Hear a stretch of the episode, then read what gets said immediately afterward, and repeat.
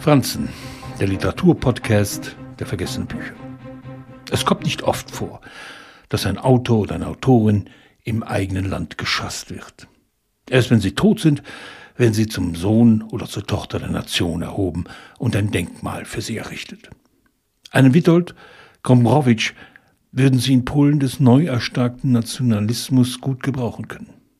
Er scherte sich nicht um Konventionen, entdeckte darin nur das Abgestorbene überkommener Formen. Wahrscheinlich würde er heute wieder mit einem Publikationsverbot belegt werden. Sein Stück Yvonne die Burgunderprinzessin gewährte der Groteske, der Farce, dem Absurden jene spielerische Brillanz und Sprengkraft, die Autokraten verstört. Auch sein Roman Ferdinand war bei seinem Erscheinen 1938 eine Provokation. Er war eine Abrechnung mit den intellektuellen Tanten, wie er Kritiker und ihre Ignoranz beschrieb. Anhänger feierten seine sprachmächtige Komik, Gegner bezeichneten das Ganze als Nonsens. Der Roman erzählt von einem Autor, der als höchstes Ziel im Leben die Unreife ausruft. Was sollte das? Wo war der intellektuelle Zuwachs?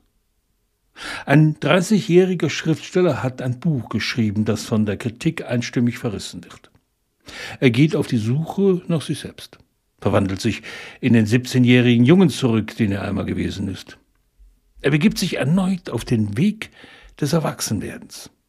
Gombrowicz räumt seinem Helden dabei alle Freiheiten ein. Wegen der Verweigerung jeglicher Form wird Ferdinand als Antiroman bezeichnet. Zu radikal der künstlerische Ansatz, zu unerbittlich die Auseinandersetzung mit Klerikalen der Gesellschaft, zu schillernd das Beharren auf dem Individuum. 1939 verließ Gombrowicz Polen und schiffte sich nach Argentinien ein, wo er bis 1963 blieb, jedoch nicht nach Polen zurückkehrte, sondern in Frankreich ein neues Zuhause fand.